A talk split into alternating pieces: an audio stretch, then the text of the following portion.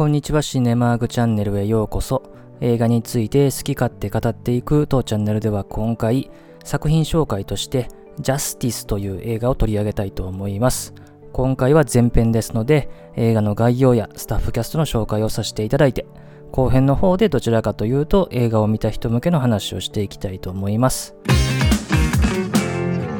それではまずこの映画の日本語タイトルは先ほど申し上げたジャスティスなんですけども、現代の方を見てみると、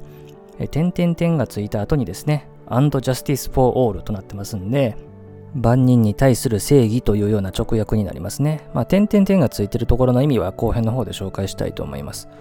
この映画は1979年のアメリカ映画なので、日本語タイトルが同じ2002年のブルース・ウィリス主演の映画とは違いますのでご注意ください。上映時間は119分で、映画のジャンルは法廷ものですね。この映画のあらすじなんですけども、アルパチーノが演じる弁護士のアーサーはですね、ジョン・フォーサイスが演じるフレミングとたびたび対立をしていたと。ある日、そのフレミング判事が婦女暴行の罪で捕まってしまい、フレミング判事はその弁護をアーサーに依頼するというところから展開していく映画になりますね。で、この映画の監督を務めたのはノーマン・ジュイソンですね。彼は1926年のカナダ生まれの映画監督で、シンシナティ・キッド、夜の大捜査線、華麗なる賭け、屋根の上のバイオリン弾き、月の輝く夜に、ザ・ハリケーンなどですね、まあ、60年代から90年代にかけて活躍された監督で、アカデミー賞では3回監督賞にノミネートされてますね。それから主人公のアーサー・カークランドを演じるのがアルパチーノですね。彼は1940年生まれで、ゴッドファーザーシリーズに始まりですね、セルピコや狼たちの午後、スカーフェイス、戦闘ブーマン、カリートの道、ヒート、インサイダー、アイリッシュマンなど代表作多数の彼ですね。それから彼と対立するフレミング判事を演じるのがジョン・フォーサイスですね。彼は1918年のアメリカ生まれで、ハリーの災難、トパーズのヒッチコック作品の他ですね、3人のゴースト、それからテレビシリーズのチャーリー・ゼンジェルのチャーリー役ですね。それで知られていて、後にあのキャメロン・ディアスらが出演をするリメイク版で声を担当してますね。それからもう一人判事でできまして、レイフォードというですね、えー、判事なんですけども、彼を演じるのがジャック・ウォーデンですね。彼は1920年のアメリカ生まれで、12人の怒れる男、チャンプ、チャンス、氷結、ブロードウェイと縦断、あなたが寝てる間になどですね、ありまして、シャンプーとかですね、あとは天国から来たチャンピオンの2回アカデミー賞で助演男優賞の候補になっている人ですね。それからアーサーのおじいさんでサムという男出てきますが、彼を演じるのはリー・ストラスバーグですね。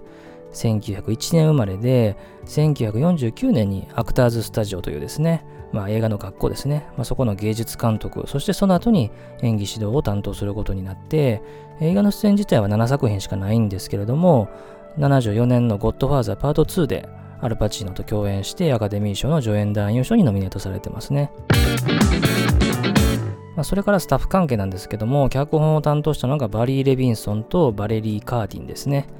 バリー・レビンソンは1942年のアメリカ生まれで、この映画の後ですね、82年にダイナーという映画で監督デビューをしてまして、以降はナチュラル、グッドモーニングベトナム、レインマン、バグジー、バンディッツなどのですね、監督で知られてまして、で、共同のバレリー・カーティンは当時のバリー・レビンソンの奥さんですね。この後82年に離婚されてますね。それから音楽の担当はデイブ・グルーシンですね。彼は1934年のアメリカ生まれで、ミラグロ奇跡の地というですね、映画でアカデミー賞の作曲賞を受賞してまして、まあ、これ以外ではコンドル、グッバイガール、天国から来たチャンピオン、チャンプ、黄昏、トッツィ、恋に落ちて、グーニース、ザ・ファームなどで知られてますね。で、この映画の評価なんですけども、アカデミー賞でですね、アルパチーノが主演男優賞、それから脚本賞の2部門でノミネートされたんですけども、受賞はなっていないというような作品ですね。まあ、特に法廷ものということではありますけれども、かなりいろんなストーリーが交錯する映画にはなってます。ただやっぱりアルパチーノのですね、演技ですね、これは見ものですし、まあ、彼の叫びとかですね、まあ、そのあたりをですね、存分に堪能していただける作品かと思います。